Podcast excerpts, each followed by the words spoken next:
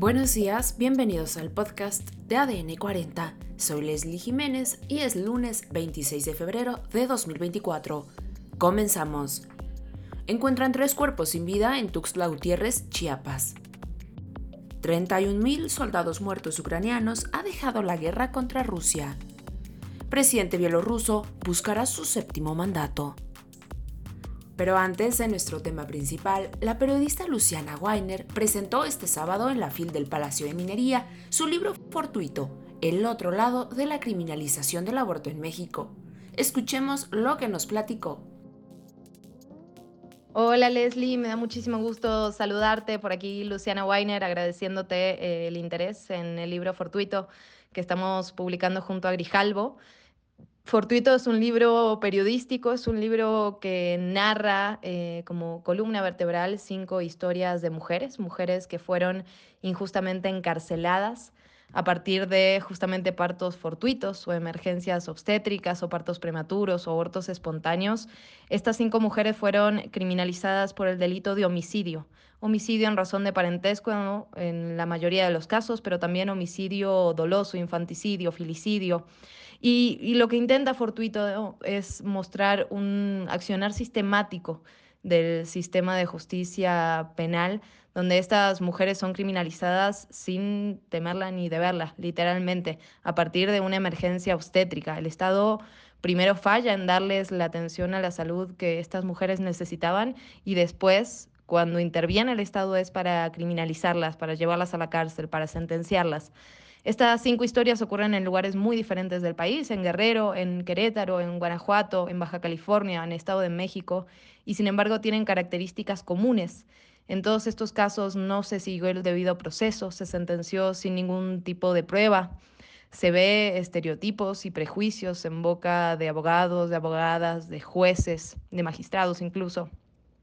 Y si bien se centra en estos cinco casos, lo cierto es que lo que intenta es mostrar digamos, toda una trama de criminalización y toda una realidad que vivimos las mujeres en una constante eh, guerra contra nuestros cuerpos, un cuerpo que nos pertenece, que es nuestro, que nadie puede decir que no es, que no es nuestro y sin embargo está legislado en nuestra contra.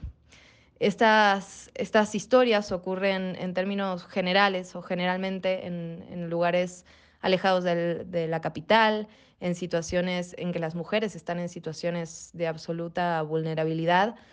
Y esto es lo que intenta, donde intenta adentrarse Fortuito en este tipo de casos. Hay también, digamos, pequeños esbozos sobre otras problemáticas, por ejemplo, el tema de las cárceles, las cárceles para mujeres, las cárceles femeniles, y vemos cómo es un sistema que no está pensado ni por ellas ni para ellas, por lo tanto se violan sistemáticamente sus derechos humanos.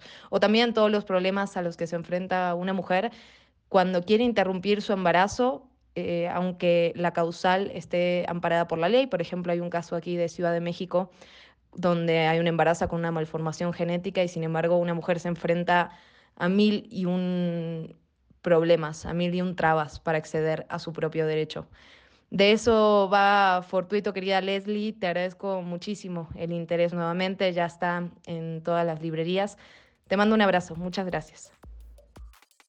Por otro lado, la tarde del sábado 24 de febrero, la Fiscalía General del Estado de Chiapas confirmó el hallazgo de tres personas muertas en el municipio de Tuxtla Gutiérrez, concretamente al interior de un auto en la colonia Moctezuma, donde se presume que uno de los fallecidos podría ser el secretario de Seguridad de Berriozabal, Germán Alegría Estrada.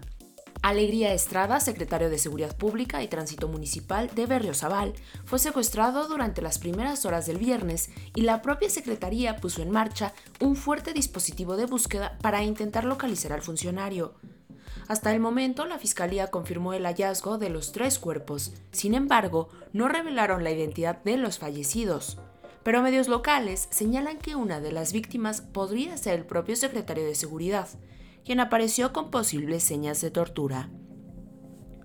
Horas más tarde, y aún sin confirmación de la Fiscalía, el gobierno municipal de Berriozabal, Chiapas, mandó sus condolencias a las familias de tres personas fallecidas, Germán Alegría Estrada, Rafael Martín Vázquez Pérez y Uliser Gómez de la Cruz, por lo que, a falta de confirmación oficial, el secretario de Seguridad del municipio estaría entre las víctimas halladas por las autoridades.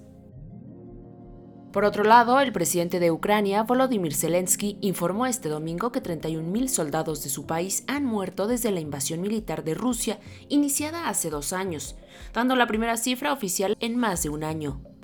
Las declaraciones tuvieron lugar en una conferencia de prensa en Kiev, donde el mandatario agregó que no puede revelar el número de heridos, porque ayudaría a la planificación militar rusa,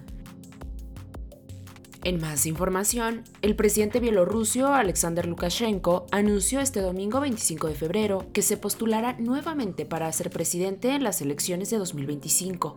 En el poder desde 1994, ahora busca un nuevo mandato, en medio de críticas por la falta de garantías en las últimas elecciones de 2020. La comunidad internacional no reconoció su última victoria y exige votaciones libres en Bielorrusia. El líder bielorruso es uno de los aliados más cercanos del presidente ruso Vladimir Putin y adelantó que continuará fortaleciendo su relación con el Kremlin. Además, dejó en claro que no permitirá el cambio de poder en el país. Sabemos sacar conclusiones de nuestros errores, por eso que no esperen nada, afirmó el actual presidente de Bielorrusia.